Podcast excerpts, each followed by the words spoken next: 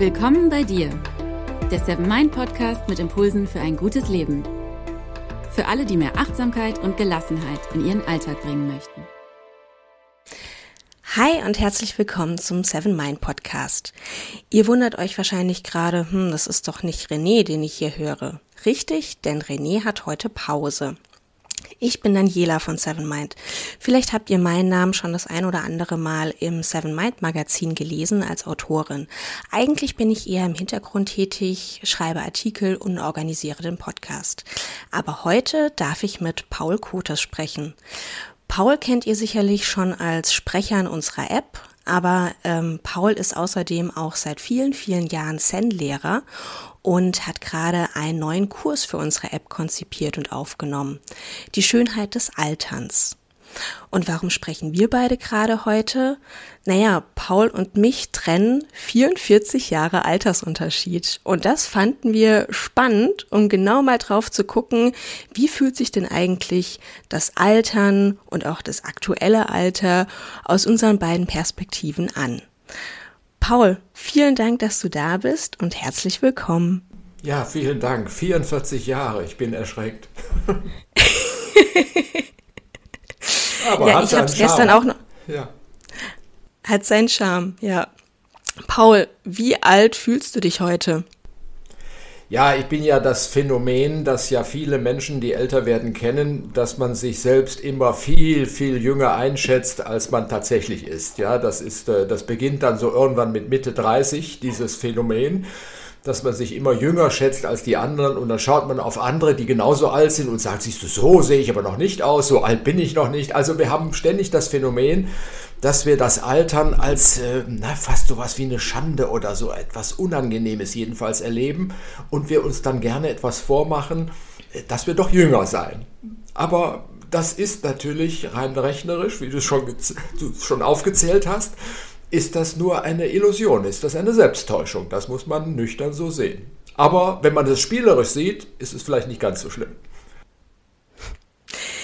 Ich gebe dir da ganz recht, dann kommen wieder die nackten Zahlen ins Spiel und auf der anderen Seite ist es äh, genau diese, mh, hm, wie soll ich sagen, diese Pathologisierung des Alters, die du auch gerade schon angesprochen hast.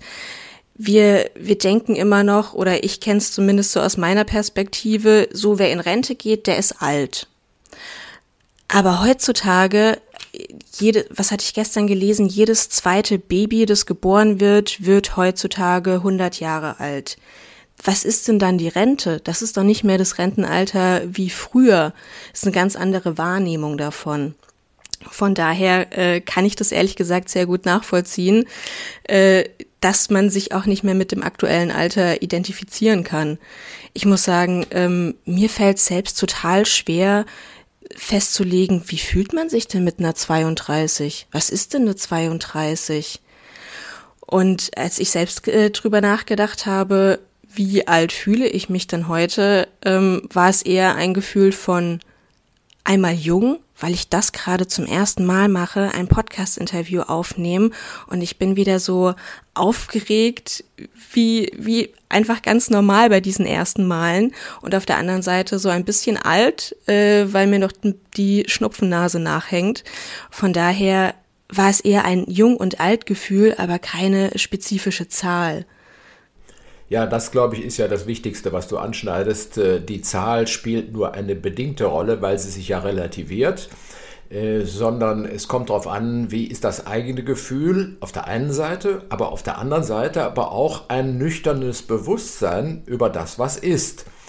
Und äh, da zählt eben auch die Phase des Älterseins dazu, in der wir eher dazu neigen, uns etwas vorzumachen, uns, äh, uns ein wenig auch vor den, vor den zeittypischen Erscheinungen ein wenig zu verstecken. Also insofern äh, ist das schon ein großer Unterschied, ob man sozusagen, so wie du das gerade schilderst, sich mitten im Leben fühlt oder, und du hast das auch angesprochen, ob man bereits irgendwo in so einer einer Endphase ist. Also das, was du gesagt hast, nach der Rente ist ja nicht zu Ende, wir haben ja noch viel Zeit. Aber dennoch, es ist nicht mehr die Phase, in der es vorwärts geht, sondern es geht eben abwärts. Und das spürt jeder sehr genau, der in dieser Phase ist. Und es kommt darauf an, was man daraus macht, das ist klar. Aber es ist nicht zu leugnen, dass dieses eine ganz zentral andere Phase ist als alle Phasen, die wir vorher erlebt haben. Und trotzdem hast du deinen Kurs die Schönheit des Alterns genannt. Was ist daran jetzt schön? Das ist eine schöne Frage, ja. Die ist wirklich berechtigt, weil viele Menschen äh, haben sich ja angewöhnt, über das Alter zu jammern und, äh, und mehr die negativen Seiten zu sehen. Ähm, die, die sind ohne Zweifel da, das kann man ja nicht wegleugnen, aber die gibt es in jeder Altersphase. Die sind eben anders. Das sind dann andere Erscheinungen, mit denen wir uns kritisch auseinandersetzen.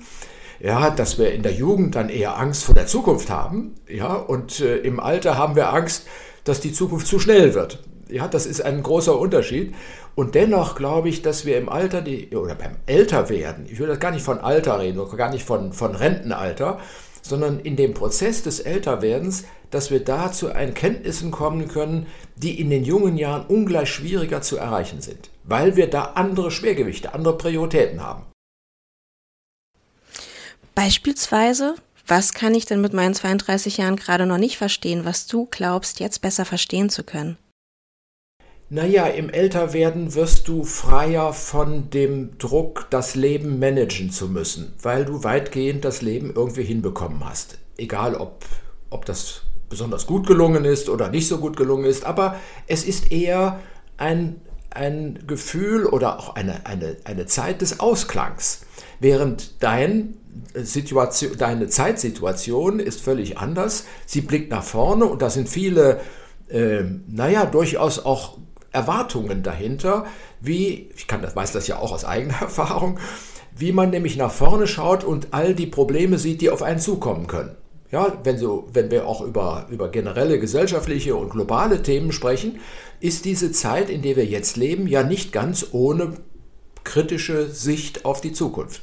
Und das wird jeden, der jünger ist, wird das stärker belasten als jemanden, der älter ist. Hm, was ich da auch gerade bei dir raushöre, ist die Geschwindigkeit, die wir im Leben spüren oder die, wie schnell die Zeit um uns rum vergeht.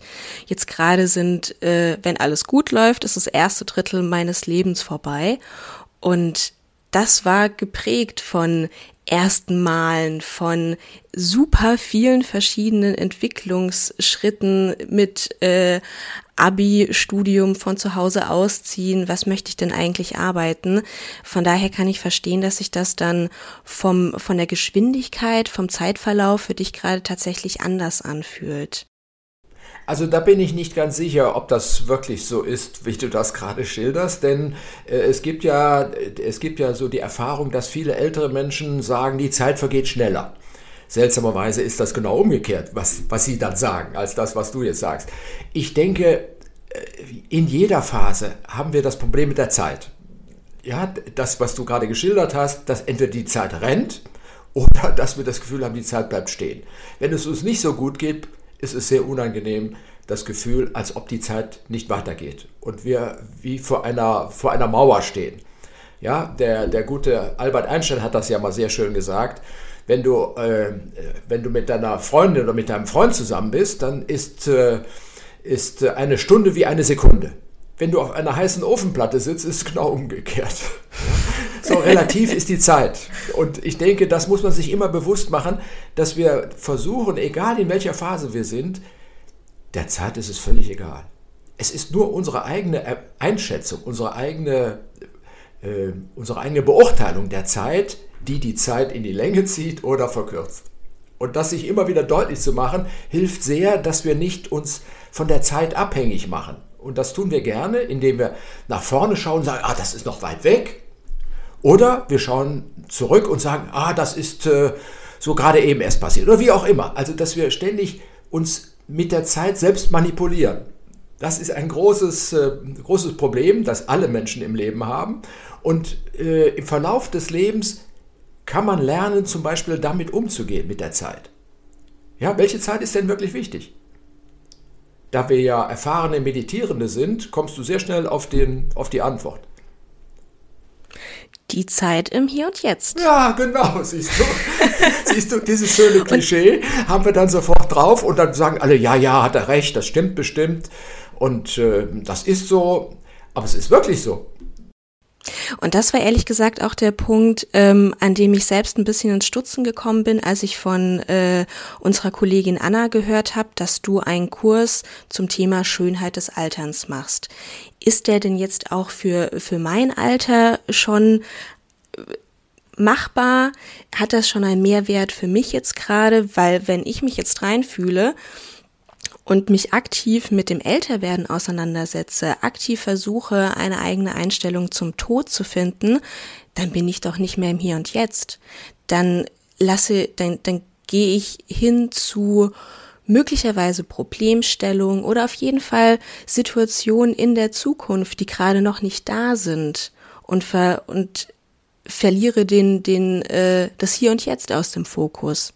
Ja, das äh, ist sicherlich so, aber ich glaube, ein anderer Aspekt äh, von der Meditationserfahrung ist, äh, und der ist genauso wichtig, ist die Selbstdistanz. Das heißt also zu sehen, ähm, was passiert in diesem Hier und Jetzt? Welche Gefühle tauchen auf? Welche Fragen tauchen auf? Welche Themen sind wichtig? Und welche können wichtig werden? Denn wir sind alle so programmiert, dass wir immer beide Aspekte in uns tragen, nämlich die Vergangenheit – ja, das weiß jeder. Die, die tragen wir mit uns, ob uns die bewusst ist oder nicht, mit all ihren Erfahrungen, Problemen, Wünschen oder auch Sensationen. Und wir tragen aber auch gleichzeitig auch unsere Zukunft mit.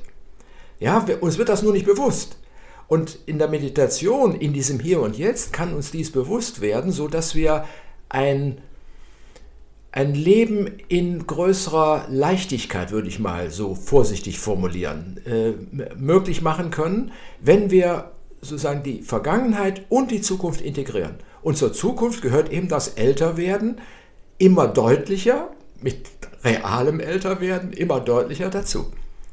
Paul, jetzt hast du uns gerade viel vom Thema Selbstdistanz hinsichtlich unserer Vergangenheit und alles dem, was in der Zukunft liegt, erzählt. Für mich ist es gerade noch relativ schwer greifbar. Hast du eine kleine Übung für uns parat?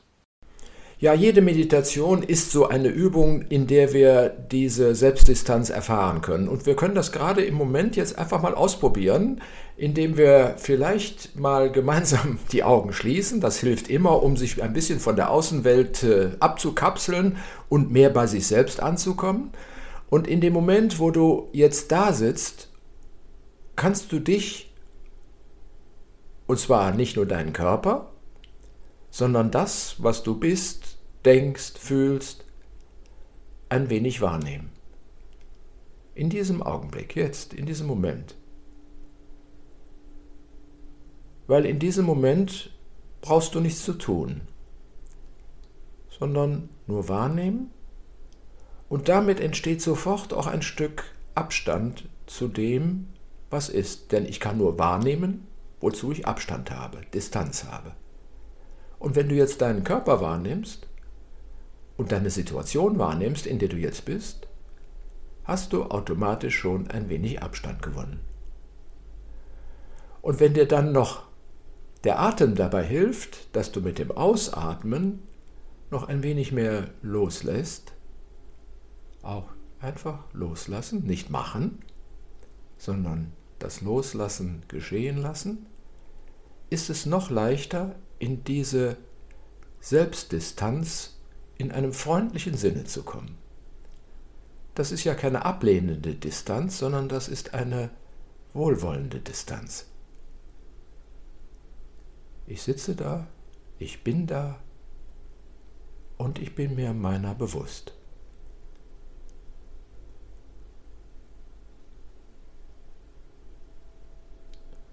Und jetzt müsste eigentlich ein kleiner Gong tönen, damit wir diese Übung abschließen. Ich danke dir. Ja, also ich will damit auch zeigen, äh, Meditation ist auch, ist auch so eine Momentaufnahme. Und, und ich bin inzwischen ein großer Freund von diesen, diesen Flash-Meditationen, würde ich sie mal nennen, mhm. sagen. Wir hatten ja am Anfang bei Seven Mind schon die Sorge, ob sieben Minuten nicht ein wenig kurz sind. Und inzwischen haben ja die vielen, vielen hunderttausenden Erfahrungen haben ja gezeigt, nein, das ist gar nicht so. Im Gegenteil, das ist sehr hilfreich für viele Menschen, überhaupt einen Einstieg in das zu bekommen, was Meditation meint. Und für all die, für die sich schon ähm, normaler anfühlt, zu, zu meditieren oder sagen wir mal, dies regelmäßiger tun, ähm, ist es immer eine schöne Möglichkeit, öfter mal am Tag einzuchecken. Das hilft mir beispielsweise total gut, nicht in den Autopiloten zu schalten, sondern immer wieder im Hier und Jetzt anzukommen und Jetzt verstehe ich gerade auf eine andere Art und Weise, was du mit dem Abstand dazu gemeint hast, weil es genau auch dieser Schritt zur Seite ist, das Gesamtbild mal zu sehen. Und das kann das Gesamtbild meines Arbeitstages sein oder auch das Gesamtbild von dem, was in meinem Leben schon war und vielleicht noch kommen wird. Genau, das ist dann natürlich schon noch hohe Schule, wenn man sein ganzes Leben einmal mit Abstand sieht. Und das ist eigentlich auch das zentrale Thema, das du eben angesprochen hast. Wenn wir die Schönheit des Alters besprechen oder darüber jetzt hier äh, uns unterhalten, äh, dann ist das nur möglich, wenn ich, wenn ich das Gesamtkunstwerk Leben auch mal äh, erleben darf und erfahren kann und mich mit diesem Gesamtkunstwerk Leben auch zu identifizieren, dass es äh, mir geschenkt worden ist. Das ist ein, ein großer Unterschied zu dem, wie wir oft unser Leben betrachten. Deswegen glaube ich, äh, es braucht so ein Bewusstsein, so ein bisschen wachgerüttelt zu werden, hey, natürlich läuft das Leben irgendwann aus. Ja, das ist dann das Ende, das ist die letzte Phase. Das ist nicht besonders angenehm, aber es gibt auch viele andere unangenehme Sachen im Leben, ja, die aber immer die Chance haben, dass es weitergeht. Während diese Phase hat das Dilemma, sie ist irgendwann zu Ende. Und ich denke, der Wert des Lebens würde uns viel weniger bewusst werden, wenn werden, es eben unendlich wäre. Ja, deswegen bin ich auch so skeptisch gegenüber diesen Ideen, die da rumgeistern, man könnte das Leben auf unendliche Festplatten oder ähnliches äh, oder irgendwelche Speicher oder, oder, oder Algorithmen äh, verewigen. Äh, das hat Meister Eckhart schon gesagt. Gäbe es nichts Altes, würde nichts Neues. Also er dreht das einfach um und sagt, Liebe Leute, das ist ein wichtiges Lebenselixier, dass die Dinge vergehen, dass sie vergänglich sind. Ja, und das gilt nicht nur für das Sterben, das gilt für alles im Leben, auch für die unangenehmen Dinge, die du selbst mit dir herumträgst. Die dürfen sich dadurch auch irgendwann verändern. Ja, wenn das Prinzip nicht wäre, wären wir ewig in der Hölle. Ich glaube auch tatsächlich, wenn es diese Endlichkeit nicht geben würde, würde mir ein ganz großer Teil von meiner intrinsischen Motivation im Leben fehlen. Man kennt es ja auch so aufs, aufs Kleine ähm, gemünzt, die Hausarbeit wird erst fertig, wenn ich eine Deadline habe. Aber auch ähm, wenn, wenn ich es jetzt aufs Leben beziehe, ist es äh, eben genau das, ich möchte, was möchte ich eigentlich in meinem Leben erreichen und dazu brauche ich, auch wenn sie nicht festgelegt ist, genau diese Deadline. Ja, das, ja. Das, ja ich, ich hoffe, ich habe verstanden, was du meinst. Ich glaube, es geht auch um das, was wir, oder ich will es mal noch anders sagen, es, es geht um die Erfahrung von Lebendigkeit. Und Lebendigkeit geht eben ja. nur dadurch, dass es sich ständig erneuert. Das ist Lebendigkeit. Wir alle suchen Lebendigkeit im, im Tun, im Handeln, im Erfahren, im Leben. Aber die ist nur möglich, wenn ich auch den Abschied darin integriert habe. Und damit sind wir wieder bei einem weiteren großen Thema äh, von Meditation, nämlich äh, in Balance zu kommen. Ja, so kann man jetzt sich fragen, wenn ich älter werde, wie komme ich denn dann in Balance? Das geht nämlich völlig anders als in deinem Alter. Oder müsste anders gehen. Weil viele mhm. äußeren Kriterien anders sind und die Endlichkeit auf einmal eine viel größere Rolle bekommt die Endlichkeit ähm, bekommt auch einfach ein, einen großen Wert dadurch, dass sie, oder sagen wir andersrum, das Leben hat einen großen Wert dadurch, dass es endlich ist. Wenn irgendein Rohstoff unendlich da ist, dann hat er keinen Wert. Und genau das ist es, ist es für mich im, im Leben. Und auf der anderen Seite ist es, hat's äh, selbst wenn ich es ausspreche, eine unglaubliche Navi Naivität, das zu sagen, wenn, wie gesagt, wenn alles gut läuft, ich einfach noch zwei Drittel von meinem Leben vor mir liegen habe. Vielleicht sehe ich das in äh, 50 Jahren auf eine andere Art und Weise. Aber jetzt gerade ähm, ist es für mich okay, dass es diese Endlichkeit gibt. Ich spüre keine Angst, wenn ich daran denke, dass äh, der eigene Tod irgendwann vor der Tür steht. Ich habe natürlich eine tiefe Trauer in mir, wenn ich daran denke, dass meine Liebsten irgendwann gehen werden. Da sage ich dir, könnte ich auf der Stelle anfangen zu heulen. Aber bei dem eigenen Tod ist da, da, da ist keine Angst. Das ist etwas, was ich glaube, gerade zu akzeptieren, dass es eben so da ist und in dieser Akzeptanz versuche loszulassen. Vielleicht ist es aber auch ähm, genau diese Naivität und ich verdränge eher. Ich weiß es noch nicht. Ich glaube, das ist eine Frage, die ich die nächsten paar Jahre einfach für mich noch mitnehmen darf. Ich glaube, das ist eine sehr schöne Naivität. Das ist nämlich eine Naivität, die übt, lebendig zu bleiben. Und zum Lebendigen, das hast du schon gesagt, gehört eben das Vergängliche dazu, weil es sonst nicht mehr lebendig ist. Ja? Eine, eine Blume, die nicht vergeht, ist wie eine Kunstblume. Die ist schön im Moment mal anzusehen, aber sie ist keine lebendige Blume. Ja, und insofern rechtzeitig zu üben, und damit sind wir bei deiner Frage, warum sollte ich mich mit 33 oder 32, 31 Jahren mit dem Älterwerden beschäftigen? Das ist ein super gutes Training für, die, für dieses Auf und Ab des Lebens insgesamt. Das wird nur im Älterwerden dramatischer durch die Erwartung des Todes. Und wenn ich da sozusagen mein ganzes Leben trainiert habe und gesehen habe, dieses Werden und Vergehen, hat einen großen Charme, hat eine große Schönheit, dann wird auch im Alter die Erwartung, dass da ein Vergehen ist, nicht mehr so dramatisch. Ja, ich sehe ja auch, was viele ältere Menschen äh, für eine Nicht-Naivität, sondern im Gegenteil, was sie für einen Kampf führen, das Älterwerden zu vermeiden, zu verhindern. Warum glaubst du, ist es so? Weil wir eben nicht in dieser ähm, Überzeugung des Werden und Vergehens sind, sondern wir versuchen uns auf der einen Seite zu fixieren, die heißt, es wird immer besser, immer mehr, immer schöner, immer wichtiger. Ich kann alles fixieren, alles festhalten. Und die Erfahrung äh, des Loslassens und die Schönheit des Loslassens als Prinzip heißt ja nicht, dass ich alles loslassen muss, sondern ich muss es loslassen können. Das ist der große Unterschied. Ja, viele Menschen mhm. sagen, ja, in der Meditation wird oft erfahren und gerade bei so Zen-Meditation, alles loszulassen. Was heißt denn alles loslassen? Alles loslassen geht gar nicht. Da bist du kein Mensch mehr, bist du, bist du, ein, bist du ein Nichts, eine Sache, ein Ding. Das heißt also, es geht darum, in diese Lebendigkeit hineinzukommen, in der ich halte und loslassen kann, gestalte und nichts tue. Immer wieder wechseln, immer wieder wechseln. Das macht die Lebendigkeit aus, dieser Wechsel. Und das braucht Übung. Deswegen ist diese Einheit so wichtig. Ich habe mich da sehr schwer mitgetan mit dieser, mit dieser Einheit, weil ich natürlich betroffen bin. Und habe auch überlegt, warum ist das so, so, ein, so ein betroffen machendes Thema für viele Menschen? Nicht nur, wenn, wenn du älter bist, sondern wie, wie kann das auch für jüngere Menschen spannend und interessant sein? Und ich glaube, das ist der Schlüssel dafür. Sich rechtzeitig darauf einzustellen, dass das, dass das alles so ist, kommt und geht, entsteht und vergeht. Immer wieder neu. Dass es dann mal endlich ist, ist aber nur eine Sicht von uns. Es ist ja gar nicht gesagt, dass damit Ende ist. Ja, in allen großen religiösen Kulturen gibt es, gibt es die Idee, dass das Leben sich nur wandelt. Also das heißt also, dieses, dieses Werden und Vergehen findet also selbst im Sterben statt wenn man das so sieht.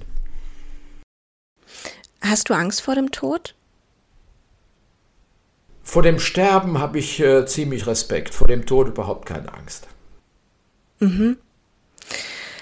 Ähm, um das mal kurz von meiner Seite einzustreuen, das ist die größte Angst, die ich selbst spüre, auf dem Sterbe Sterbebett zu liegen und zu bereuen, was ich nicht getan habe.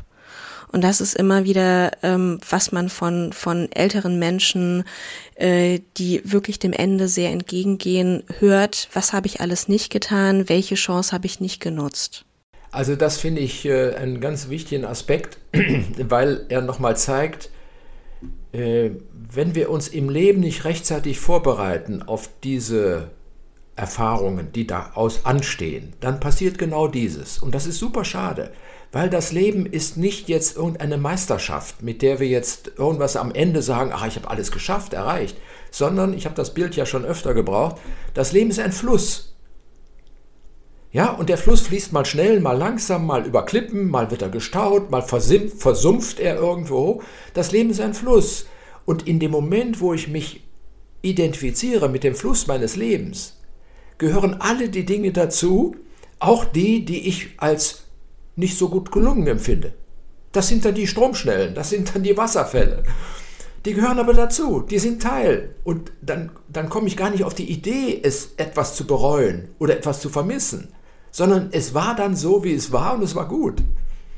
Mhm. Das ist ein großer Unterschied, äh, ob man so am Ende des Lebens zurückblickt und, und das braucht Übung, das kann man nicht, da kann man auch mit 90 lernen.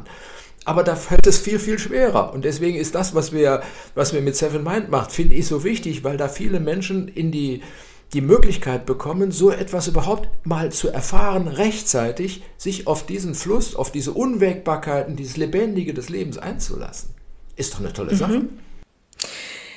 Zum, zum einen ähm, kann ich das absolut unterschreiben, was du sagst, auch wenn ich jetzt schon auf meine bisherigen 32 Jahre zurückblicke. Da waren auch viele unschöne Dinge dabei, aus denen aber etwas anderes entstehen durfte, aus denen ich gelernt habe.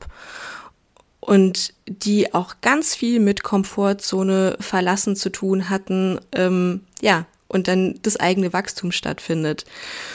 Und ähm, wo du auch gerade so vom, vom eigenen Fluss des Lebens gesprochen hast, mir kommen immer wieder diese Bucketlists unter, was man nicht alles abgehakt haben soll, um genau dann später nichts zu bereuen. Und wenn ich in mich reinspüre, kann ich damit einfach inzwischen überhaupt nichts mehr anfangen. Dinge einfach nur abzuhaken.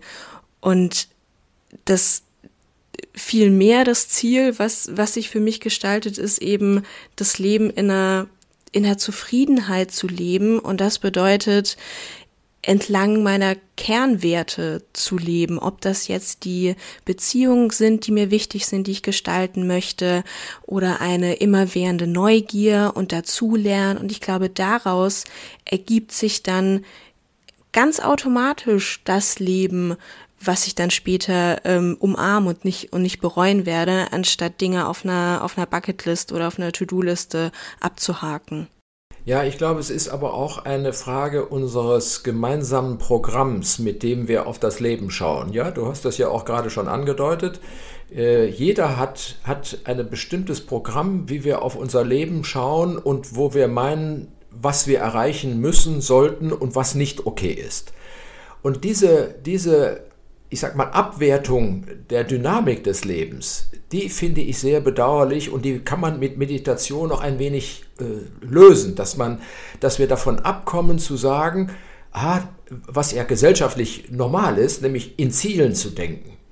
So, und Ziele zu denken hat große praktische Vorteile und ich bin da nicht gegen, das ist sehr wichtig, ja, sich, äh, sich das Ziel zu nehmen, die Wohnung aufzuräumen, ist ein bestimmt sinnvolles Ziel und es gibt natürlich auch viel dramatische und wichtigere Ziele, aber die Fixiertheit auf das Ziel macht das Leben kaputt. Mhm. Und das ist ein Punkt, den kann man, den kann man rational nachvollziehen und sagen, ja, hat er vielleicht recht, das ist äh, nicht ganz ohne Risiko. Aber äh, um es zu verinnerlichen, braucht es diesen, diesen Reifungsprozess, der in der Meditation leichter möglich ist als im normalen Leben. Ja, wir kriegen das auch, wie du schon gesagt hast, auch mit allen Schicksalsschlägen. Die sind alle dazu da, uns irgendeinen Lernvorgang aufzudrücken oder uns mit einem Lernvorgang zu versorgen. Und ich kenne das von vielen, ich habe ja sehr viele Führungskräfte gecoacht und die haben oft dramatische äh, Erlebnisse im Leben, gerade in der Karriere, wo was nicht funktioniert und dann in der Familie, in der Ehe, in der Beziehung. Und wenn man die lang genug begleitet, sagen die alle nach ein paar Jahren, das war schrecklich, aber das war ganz wichtig, dass mir das passiert ist. Mhm. Kann ich gut verstehen. Und ähm, wo du gerade noch genau dieses Stichwort genannt hast, Abwertung, Abwertung, Dynamik des Lebens, ähm, dachte ich auch direkt an, an das, was die Gesellschaft uns vorgibt, was in welchem Alter normal ist. Das sind da nicht eigen, eigene gesetzte Ziele, die für uns ganz persönlich, weil es unseren Werten entspricht, wichtig ist, sondern wie beispielsweise, ähm, ich sollte nach dem Studium oder nach der Ausbildung auch wissen, was ich beruflich machen möchte. Wenn ich mich später nochmal mit 40 oder 50 umorientieren möchte, ist es verdammt schwer. es ist möglich. Ich habe das Gefühl, ganz viel um uns herum bricht gerade auf. Aber seien wir mal ehrlich, das sind sehr viele privilegierte ähm, Lebensfälle, wo das eben möglich ist, nochmal was ganz anderes zu tun. Und was, was passiert denn in uns? Was ist denn los in unserer Gesellschaft, wenn wir nicht mehr lernen dürfen? Wenn wir uns nicht mehr fragen dürfen, ob das für uns gerade noch so stimmt? Und das hat, glaube ich, ganz viel mit dem mit dem Blick der Gesellschaft auf unser Altern zu tun. Aber auch umgekehrt, wie sehr wir uns anpassen an das, was wir meinen, dass die Gesellschaft das von uns erwartet. Richtig. Ja, das hat ja zwei Seiten. Und deswegen noch einmal, ähm, ich glaube, dass wir, ähm, dass wir durch eine andere Perspektive äh, auf die Welt schauen, wenn wir einmal sehen, was sind eigentlich die, was ist eigentlich die, die zentrale äh, Idee, was ein Menschen, was ein Mensch haben oder erreichen möchte. Was ist das Allerwichtigste im Leben? Für mich ist es die Zufriedenheit mit dem, was ich habe im Hier und Jetzt. Und was setzt das voraus? Die Freiheit. Richtig. Ja, das macht, machen wir uns oft nicht deutlich. Der wichtigste Punkt im Leben, den wir, den wir oft vergessen, ist die Freiheit. Und damit ist jetzt nicht die, nur, nur die politische Freiheit gemeint, sondern unsere innere Freiheit. Ja, und die setzt die, wenn ich die sozusagen, äh, wenn ich die versuche zu triggern, setzt sie ganz andere Prozesse in Gang als die Angst. Das ist das Gegenteil davon, mit der wir uns oft mhm. motivieren. Und damit sind wir auch wieder bei unserem Thema. Das Thema, was wir haben, Altern, ist oft von Angst besetzt. Wie das ganze Leben übrigens. Jetzt nicht nur ab 60. Sondern das entwickelt sich im ganzen Leben unentwegt, meistens dann verschlimmert. Und dadurch werden wir immer ängstlicher. Da, da gebe ich dir recht. Also das ist auch was, das spüren wir, glaube ich, in jeder Phase des Lebens. Ähm, Jetzt für mich sind es dann nächste Karriereschritte oder ähnliches. Es, es gibt immer einen Faktor, der uns dazu führt, dass wir uns getrieben fühlen, dass wir denken, uns keine Zeit nehmen zu können.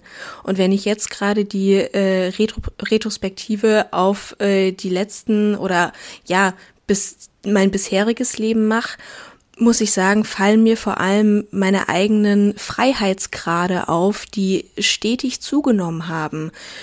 In der Schule musste ich machen, was mir vorgegeben wurde, auch wenn ich äh, mir sicher war, niemals was mit Physik zu machen, aber das ist dann halt wichtig, muss man machen. Im Studium konnte ich mich schon eher ähm, danach richten, was mich eigentlich interessiert und auch den ersten eigenen Haushalt und selbst seinen Speiseplan bestimmen zu dürfen und all die Dinge mal anders zu machen. Und auch jetzt ein Job gefunden zu haben, der, der mich selbst erfüllt, wo auch wieder viele Stolpersteine auf dem Weg unterwegs waren. Aber wenn ich jetzt gerade zurückschaue, haben diese Freiheitsgrade in meinem Leben über die letzten 30 Jahre kontinuierlich zugenommen. Und das ist was, wofür ich extrem dankbar bin. Ja, damit bist du ein wunderschönes Beispiel für die wundersame Wirkung von Meditation. Das, nein, das meine ich jetzt nicht wie einen billigen Werbespruch, könnte man so sehen, sondern, sondern ich will damit sagen, wie wichtig es ist, dass wir in, in schon relativ frühen Jahren überhaupt an diese Fragen herangehen. Nämlich, was treibt mhm. mich eigentlich? Wo lerne ich das? Was treibt mich? Treibt mich die Angst oder treibt mich die Freude? Treibt mich die Freiheit oder treibt mich die, die, die Sorge? Ja, und diese, diese Erfahrung kann man gar nicht früh genug machen. Deswegen habe ich immer gesagt, dass Meditation müsste im Kindergarten anfangen. Und es gibt ja Absolut. Exemplare und Beispiele dafür, wo das, wo das gemacht wird. Und das geht wunderbar. Ich habe auch mit Kindern meditiert. Das ist eine tolle Erfahrung, weil die sind viel unbefangener. Die denken sich nicht so viel. Die können das einfach spielerisch mitmachen. Und wir denken immer gleich, das muss zu irgendwas führen und da muss ich Leistung. Wir sehen das ja auch in der App. Ja, sobald die, diese Leistungsparameter, wie viel Meditationen ich schon gemacht habe, wenn die mal ausfallen, technisch bedingt, oh mein Gott, was gibt es da für einen Shitstorm? Ja, ja, das ist doch, das ist doch erstaunlich. Was, ich will damit sagen, was wir tief in uns drin haben, ist, ist gar nicht diese, diese spielerische Freiheit, sondern die haben wir nicht gelernt. Und ich glaube, wenn, die, wenn wir, jeder Einzelne und dann auch die Gesellschaft, auf dem Weg sind wir ja, dafür mehr, äh, damit mehr Erfahrung sammelt, nämlich Resilienz nennt man das übrigens in der, in der Praxis, nämlich wieder zurückzukommen mhm. zu dem, was ich eigentlich bin. Und was ich eigentlich bin, ist, ist frei. Wenn ich das einmal erfahren habe, äh, sind, sind die anderen Dinge nicht mehr so wichtig. Mhm. Und es muss nicht immer ein Sinn und Zweck hinter etwas stehen, was ich tue. Es darf auch einfach mal sein. Da bin ich dann auch wieder bei dem schönen Thema Poesie. Und die, im Alter ist eben vieles, vieles anders möglich zu sehen. Zum, zum Teil, weil die Menschen mehr Zeit haben. Ja, was machen die mit ihrer Zeit? Sie ärgern sich oder versuchen, diese Zeit möglichst totzuschlagen. Und das ist auch wiederum schade. Weil du hast dann auf einmal Zeit, Dinge zu sehen, die sich in der Natur, in deiner Umgebung entwickeln. Und die, die ganze Welt ist unentwegt, voller Schönheit. Zeit für Langeweile haben. Ich weiß wirklich nicht, wann ich das letzte Mal Langeweile hatte in meinem Leben. Manchmal ist es schön, einfach mit dem ICE, wenn ich zum Beispiel nach Hause fahre, zu meinen Eltern aus dem, aus dem Fenster zu gucken und dann zu schauen, welche Gedanken in den Kopf kommen, wenn mal ansonsten gar nichts da ist. Aber das ist einfach nicht das Normale im Alter. Vielleicht ändert sich das dann mit der Rente. Also ich glaube, auf Langeweile freue ich mich schon. Ja, da gibt es viele Menschen, die freuen sich überhaupt nicht darüber, sondern sind darüber entsetzt, dass sie zu viel Langeweile haben. Da sieht man mal wieder eine unterschiedliche Lebensbetrachtung des Alters. Ja. Ja, also das ist schon ein wichtiges Phänomen. Langeweile wird eben sehr häufig, du siehst es eher als ein schönes, entspanntes Dasein ein. Und für andere ist es eine Qual. Sie fühlen sich völlig sinnlos und überflüssig. Ja, wiederum, wenn wir zu viel davon haben. Jetzt gerade nicht mal zu viel, glaube ich. Nein, ich glaube, es ist, es ist eher, es ist eher eine Frage des Umgangs, weil Langeweile heißt ja, ich weiß, ich finde keinen Sinn. Langeweile bedeutet für, für mich, ähm, ich finde gerade, ich mache gerade nichts Produktives und das ist doch falsch. Ich muss doch etwas leisten. Und ja, es ist sinnlos, was ich hier mache. Ja, das ist sinnloses ja. Rumsitzen oder tun oder nichts tun. Ja? Ja. Ja, aber das ist eher mal negativ einge eingeordnet. Ja, während, während ich sage, ich meditiere oder äh, schaue mit einem meditativen Blick in die Welt, könnte man auch sagen, viele sagen, äh, langes Meditieren ist unendlich langweilig. Ist auch so. Natürlich, wenn du 20 oder 40 Minuten meditierst, taucht Langeweile auf. Aber wozu ist das gut? Es macht Platz im Kopf. Ja, genau. Ja, es, es löst äh, unsere Programmierungen. Unsere Programmierung, produktiv zu sein? Oder Zum Beispiel, da hat jeder seine eigenen mhm. Schwerpunkte. Äh, die produktiv zu sein, ein Ziel zu erreichen, äh, aktiv zu sein, etwas zu vermeiden, etwas Gutes zu tun, etwas Sinnvolles zu tun, fällt auf einmal alles weg in dem Moment. Oh, was bleibt denn dann? Ja, ja, ja, was bleibt denn dann? Das ist erstmal erschreckend. Mhm. Mhm. Und, und, und deswegen das wiederum, das will ich noch eben da anhängen, das ist alles Training. Sorry, das ist leider, leider klingt das so, so banal, aber es ist alles auch ein Übungsspiel, was wir da, was wir da machen, um solche Erfahrungen neu zu, zu beleben und andere Perspektiven zu bekommen. Ja, auch daher wieder genau diese Absichtslosigkeit, mit der wir auch an eine Meditation rangehen. Und wenn eben die Gedanken doch noch im Kopf herumschwirren, dann ist es eben so. Dann geht es darum, die erstmal wahrzunehmen. Und wenn wir uns nicht gegen sie wehren, dann können wir vielleicht auch ein bisschen Raum im Kopf schaffen. Aber auf einen Punkt würde ich gerade gerne nochmal zurückkommen, den du vorhin erwähnt hattest. Meditation mit Kindern. Das finde ich nochmal spannend, wo wir jetzt die große Altersspanne aufmachen. Ähm, wie war es denn oder wie ist es für dich denn im Unterschied mh, Kindern, in welchem Alter auch immer, ähm, mit denen erste Achtsamkeitsübungen zu machen im Vergleich, wenn man sich erst in hohem Alter ranwagt? Wie gehen die Leute unterschiedlich ran? Also du kannst das selbst in deinem eigenen Leben äh, nachprüfen. Äh, je älter wir werden, umso mehr lernen wir mit den Dingen kritisch umzugehen ja, sie zu hinterfragen, äh, den Sinn zu klären, äh, nicht alles zu glauben, was uns über den Weg läuft. Also wir verlieren das, was du eben auch angesprochen hast, wir verlieren unsere wunderbare Naivität. Das ist auf der einen Seite ist das sehr sinnvoll, damit wir nicht in jede Falle tappen. Ja. Auf der anderen Seite verlieren wir damit etwas, etwas, nämlich die spielerische Leichtigkeit. Und das, das haben Kinder. Wenn du mit Kindern meditierst, gibt es selten Fälle, habe ich auch erlebt, dann sind sie schon etwas älter, dass die dann kritisch nachfragen. Nein, Kinder probieren das mal einfach aus. Die machen das mhm. einfach mal mit und ach ja, interessant, habe ich noch nie so erlebt. Also dieser spielerische Aspekt, den wir ja als typisch für Kinder empfinden, ja, gibt es ja schon in der Bibel, wenn du nicht wirst wie die Kinder. Äh, ja, dass, dass wir diesen spielerischen Aspekt, den, den verlieren wir immer mehr im Verlauf des Älterwerdens. Und damit werden wir, ich würde mal sagen, mental älter. Mhm. Und das ist eigentlich eher das Dramatische.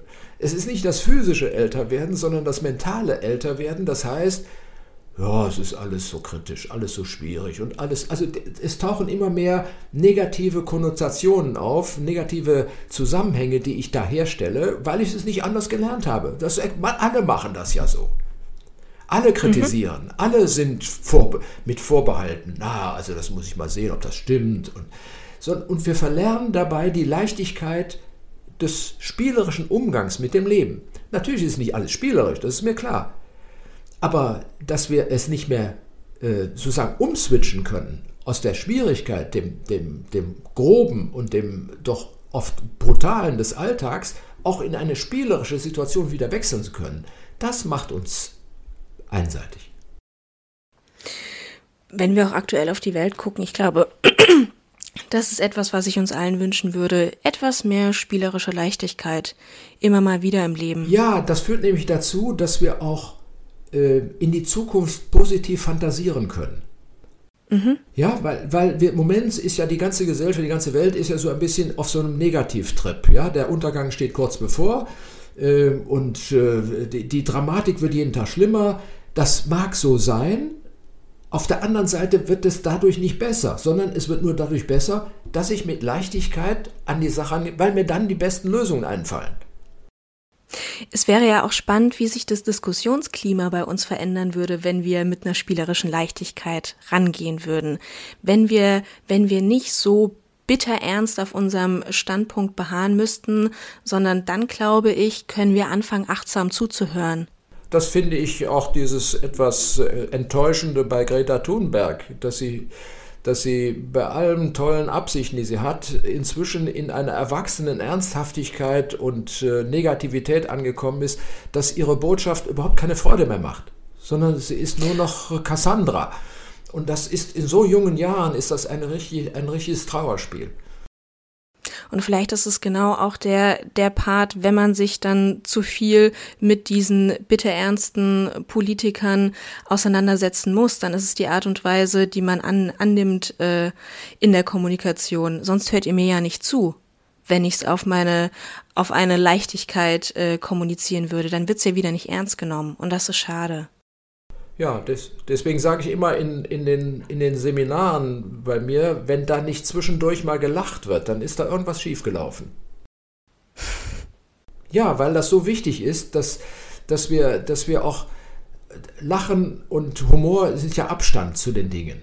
Ja, dann können mhm. wir darüber lachen, sonst geht das nicht. Ja, wenn ich betroffen bin, lache ich nicht mehr. Aber einen Witz über das Alters, Altern zu machen äh, und darüber herzlich zu lachen, kann man vielleicht in jungen Jahren, wenn man selbst alt ist, vermutlich nicht mehr. Und das ist auch schade, wenn das nicht gelingt. Das, ja, ist mir auch schon heute wichtig, sich selber einfach nicht so furchtbar ernst nehmen. Paul, möchtest du noch eine kleine Übung für uns zum Abschluss anleiten? Ja, das Wichtigste in allen meinen Dingen ist ja immer das Bilanz äh, finden, also die Balance finden, äh, dass wir, mhm. dass wir von der einen Seite zur anderen switchen können, also vom Ernsthaften zum, zum Leichten, vom, äh, vom Groben zum Feinen, vom Philosophieren zum Poesie, zur Poesie, also all diese, diese ganze Dualitäten der Welt, dass wir die ständig mit uns tragen und wir haben, wir haben eine, eine Einrichtung in uns, die das am besten verkörpert. Das ist der Atem. Ja, weil der, der, der wechselt ständig, ohne Entweg, wechselt er hin und her, hin und her. Und wenn du mal versuchst, mit dem Atem einseitig zu sein, der zeigt dir sehr schnell, das geht nicht gut. Dann sind wir wieder bei der Endlichkeit des Lebens. das bist du bei der Endlichkeit des Lebens, aber du bist auch bei dem Beleg dafür, dass es irgendwie wieder weitergeht. Mhm. Ja, und der Atem geht immer wieder weiter, hin und her, hin und her. Also, eine kurze Atemübung. Auch mal wieder bei sich ankommen, vielleicht, wenn du möchtest, die Augen schließen und einfach mal jetzt wahrnehmen, wie es atmet. Also nicht, wie du jetzt aktiv ein- und ausatmest, sondern mal sehen, aha, der Atem kommt und geht. Und in diesem Atem, Atem sind ja diese beiden Seiten genuin drin, nämlich dieses Annehmen, das bekomme ich, und dieses Abgeben, das lasse ich los. Und im Atem ist das auf eine wundersame Weise miteinander verbunden. Und deswegen ist der Atem ein, ein grandioses Muster für das ganze Leben. Annehmen und loslassen. Bekommen und abgeben.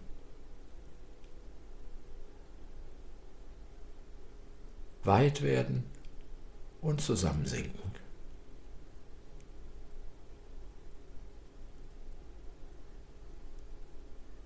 Kraftvoll und entspannt.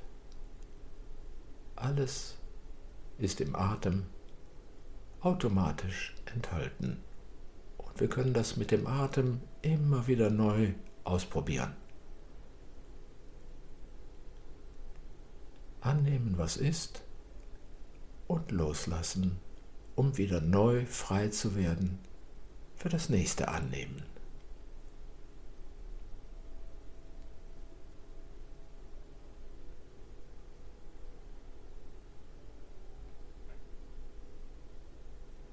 Und dann kommt schon wieder unser nächster Gong.